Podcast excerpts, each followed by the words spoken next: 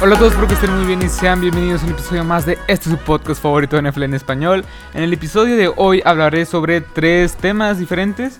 Este, este, sobre los equipos de excepción, sobre los equipos sorpresa y sobre las predicciones al Super Bowl, bajo mi punto de vista. Los equipos de excepción, ¿a qué me refiero? Sobre esos equipos que creo que todos están hablando de ellos, que todos tienen este, las expectativas muy altas y no, y creo yo que no las van a cumplir. Eso creo, esos creo que son los equipos que catalogo como decepción. Los equipos sorpresa son los equipos que creo que muchos no están hablando de ellos, que han hecho movimientos que me llaman bastante la atención y creo que pueden ganar su división, que puede ser un dolor de cabeza para los grandes equipos elite, elite y que van a ganar más juegos de lo normal y que van a superar las expectativas que muchos están poniendo. Esos son los que catalogó sorpresa. Y pues las predicciones al Super Bowl. Los equipos que básicamente me gustaría ver este en el juego grande.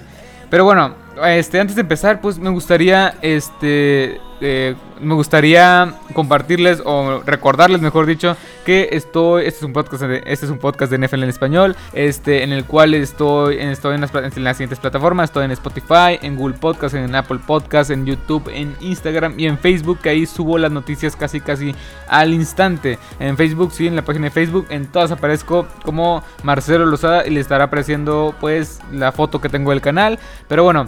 Este, pues vamos a empezar rápidamente con este episodio, ya que creo que se va a alargar un poco porque son varios temas que sí quiero profundizar tanto. De hecho, este, los equipos eh, de los que vaya hablando no quiero profundizar tanto porque muchos de estos ya he hablado este, anteriormente con las previas, así que no me voy a, no voy a, voy a tratar de este, hablar muy por encima, ¿no?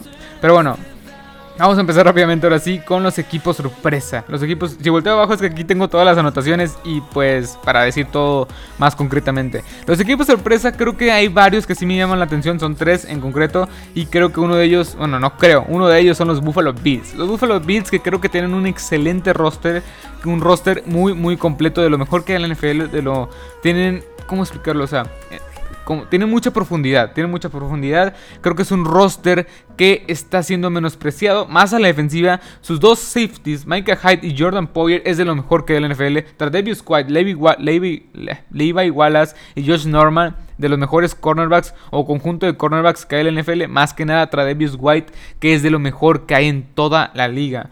Este, su front seven, este, Tremaine Edmonds, AJ Panessa. Trent Murphy, Jerry Hughes, este, también de lo mejor que hay en NFL, Quinton Jefferson también está ahí, Matt Milano, eh, estos jugadores que no se les da tanto el mérito y son muy buenos. Y a la ofensiva igual, Josh Allen no me convence, creo que es el único jugador de este equipo que no me convence, es el coreback. Este, Josh Allen, coreback, no me convence, no, no. Todavía tengo mis dudas, todavía tengo mis dudas. Y como lo dije en la previa, en la previa está en el canal, este...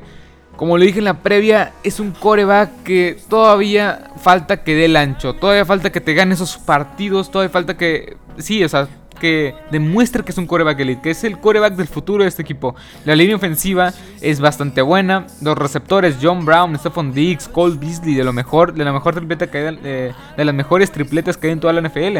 El, ataque terrestre está acompañado por Devin Singletary, Zach Moss y T.J. Yeldon. También me gusta. Y las alas cerradas, son Knox y Tyler Eifert. Me gusta este equipo.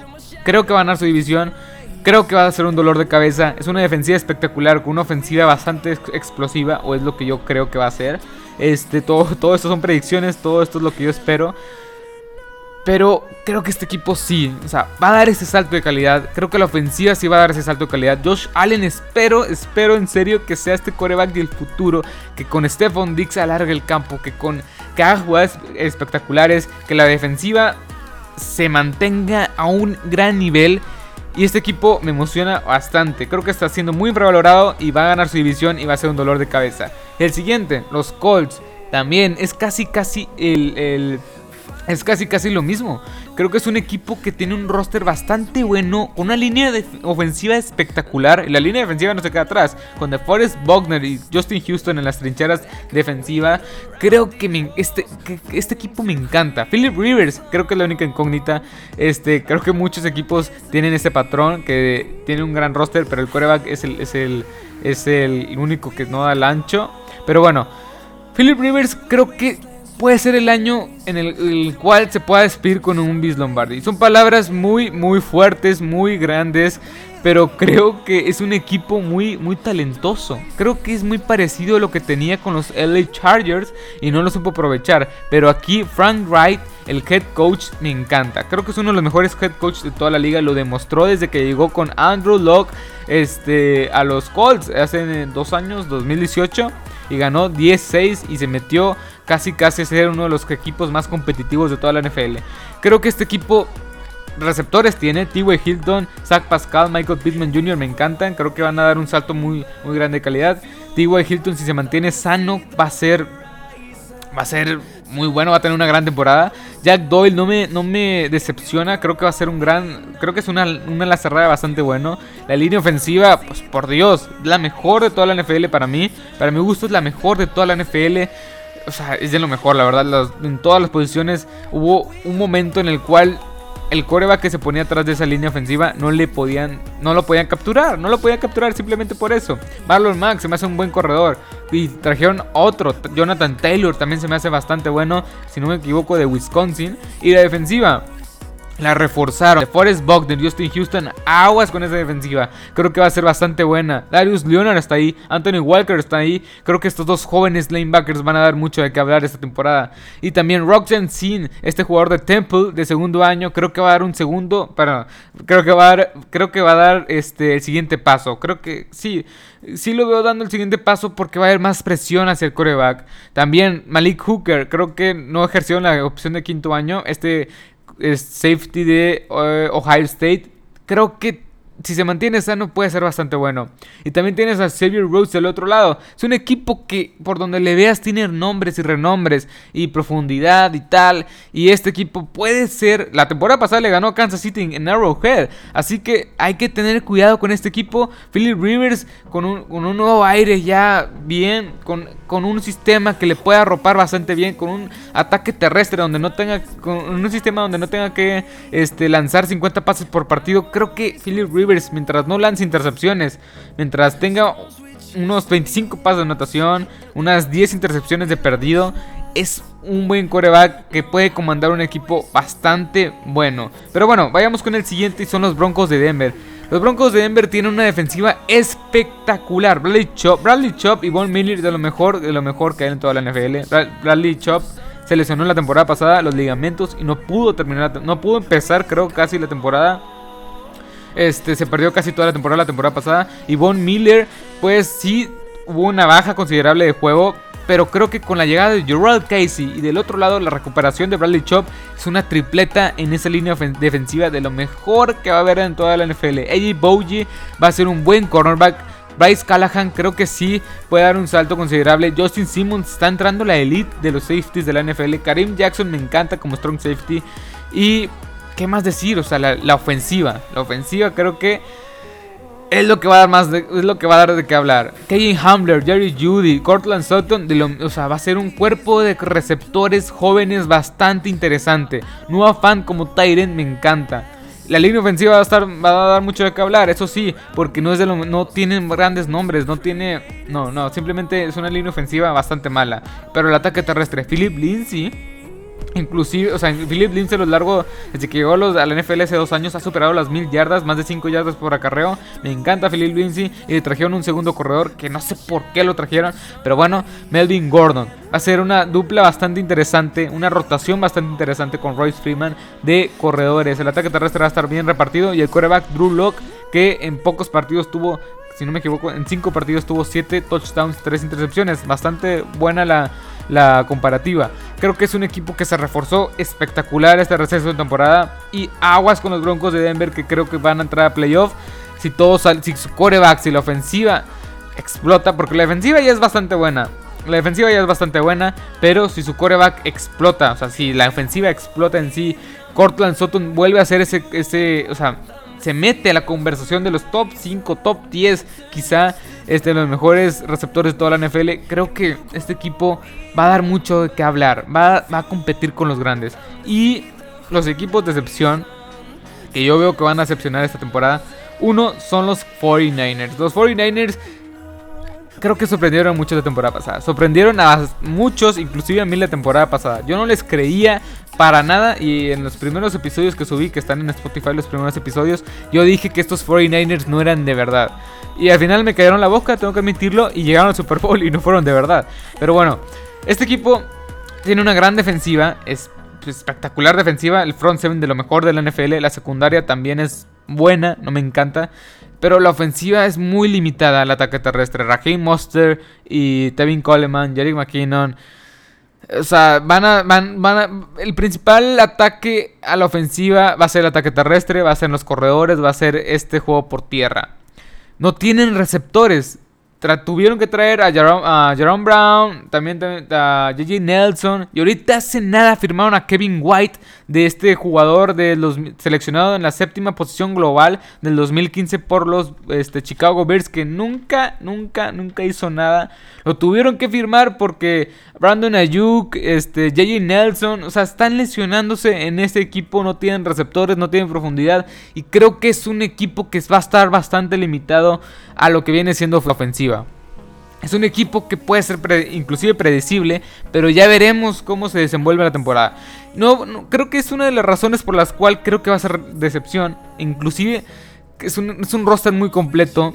No digo que no vayan a tener las 10 victorias, 11 que puse que iban a tener en la previa, pero este equipo está, tiene la vara muy alta. O sea, lo que me refiero es que este equipo, muchos dicen que tienen que llegar otra vez al Super Bowl y ganarlo. Y es lo que no creo que vayan a hacer. Hay equipos que se reforzaron bastante bien. Los Tampa Bay Buccaneers tienen mejor roster. Los Saints, los Cowboys, este, los Seahawks me encantan más que estos 49ers actualmente. Creo que este equipo va a ganar esos cuantos partidos pero no creo que llegue a los playoffs. Digo, no creo que avance tanto en playoffs. Ronda divisional es lo máximo que yo lo veo y creo que va a ser una gran decepción por eso. Porque muchos creen que va a llegar lejos en la postemporada. Cuando yo creo que no. Este, el siguiente equipo, Green Bay Packers. Green Bay Packers no lo ha hecho bien la agencia libre ni en el draft. Trajeron, en lugar de reforzar el ataque aéreo de estos, de este grupo tan limitado de receptores, le traen un coreback a Aaron Rodgers. ¿Para qué quieres un coreback? Si ya tienes un coreback de más de 30 millones por año. No entiendo por qué seleccionas a un coreback y no. o sea, más, más que nada. ¿Por qué no seleccionas ningún wide receiver en, toda, en todo el draft? Es un cuerpo de receptores bastante débil. Es un cuerpo de receptores que ocupas, ocupa reforzar. Trajeron a Devin Funches, que me sorprendió mucho esa, esa contratación, que me gustó también. Pero Devin Funches decidió no jugar este año. Así que Nada más tienes otra vez Devante Adams y compañía. O sea, es un equipo que está bastante limitado. La temporada pasada los deshizo en los playoffs y en temporada regular el ataque terrestre de los San Francisco 49ers. Así que es una, la defensiva no es tan buena como presume serlo. La ofensiva no está tan armada como presumió Aaron Rodgers y compañía de Matt LaFleur. O sea, es un equipo que está limitado, que tuvo suerte la temporada pasada en mi opinión. Y en esta temporada inclusive lo veo no llegando a playoff. El favorito en esa división para mí son los Vikings. Esos, ahorita con la contratación de Yannick Njakwe, es un equipo que tiene una defensiva impresionante, increíble. Este, con una ofensiva bastante buena, bastante. Con una, o sea, con una ofensiva que tiene. Sí, perdieron a, a, a Stephon Dix, pero trajeron a JJ, este, Justin Jefferson de, de LSU en el draft. Así que no me quedaría tranquilo con los Vikings, pero los Green Bay Packers no me agradan. Y los Tennessee Titans también es el último equipo que pongo como decepción. Es un equipo que tuvo mucha suerte. Ryan Tannehill, el regreso del año, bla, bla, bla, bla, bla. No me encanta. No, no, no, no. Ryan Tannehill, ¿qué venía haciendo los últimos 5, 7 años? Nada, básicamente nada. Fue un petardo, fue una selección muy mala de los, de los Dolphins. Y por algo terminó siendo suplente de Marcus Mariota, Mariota en, eh, en, los Tennessee Titans y por pura suerte terminó como titular y con pura suerte terminó llevando a los Tennessee Titans a la final de conferencia. Y ahí es donde se demuestra que ese equipo básicamente Derrick Henry. Derrick Henry era el único que, o el único. La defensiva me encanta, creo que es una defensiva que es muy buena, pero perdieron a Gerald Casey. Es una es una es una este, salida bastante dolorosa. Y los Tennessee Titans pura suerte, no creo que sean el mismo equipo que demostró la temporada pasada ser. No, no, Ryan Tannehill no me convence. Y, y, mis predicciones, o los equipos, mejor dicho, no son mis predicciones, pero son los equipos que me gustaría ver el Super Bowl.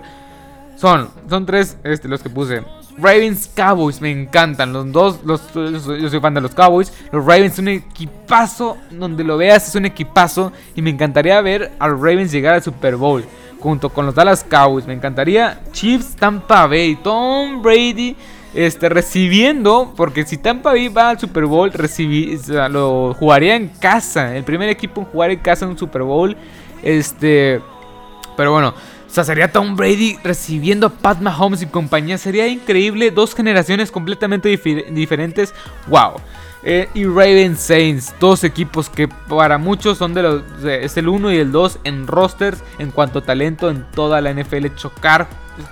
Sería igual, igual de increíble que ver Chiefs y Tampa Bay. Igual dos talentos. Este, Lamar Jackson con la nueva modalidad, el nuevo coreback móvil acá, acá.